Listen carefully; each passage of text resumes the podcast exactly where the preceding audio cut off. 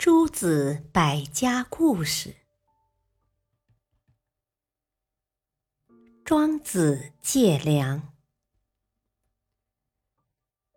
庄子家里实在揭不开锅了，没办法，他只好向老朋友监河侯借粮。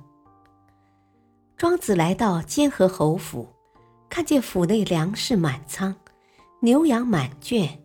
满以为老朋友会毫不犹豫的马上借粮给自己，谁知吝啬的监河侯却说：“等我收到老百姓的租税，就借给你三百两银子，行吗？”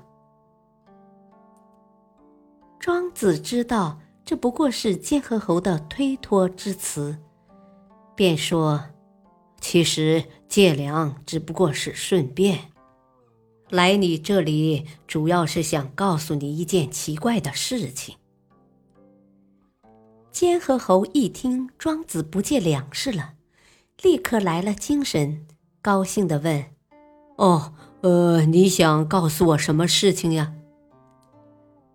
庄子说：“有一天，我走在路上，突然听到一个很微弱的声音向我呼救，说。”好心的先生，求求您给我一升或者一斗水，救救我的性命吧！我都要渴死了。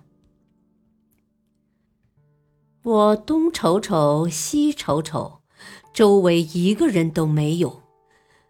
正在我纳闷之际，那个微弱的声音又响了起来。我低头一看。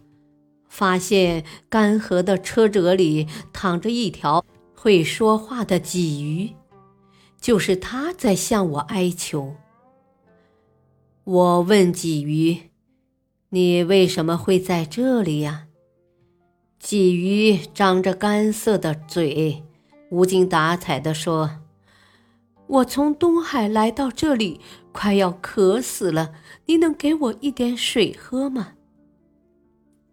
我很同情鲫鱼的遭遇，连忙说：“我很愿意救你的命。等我去说服吴越两国国君，让他们引西江的水来迎接你，行吗？”鲫鱼气愤地说：“我只要一升半斗的水就可以活命，你却要先去说服吴越两国国君，等你引来西江的水。”估计我早就在卖鱼干的人的摊子上了。监河侯听完庄子的故事，羞得满脸通红，只得乖乖的借粮食给他。感谢收听，下期播讲庄惠之变。敬请收听，再会。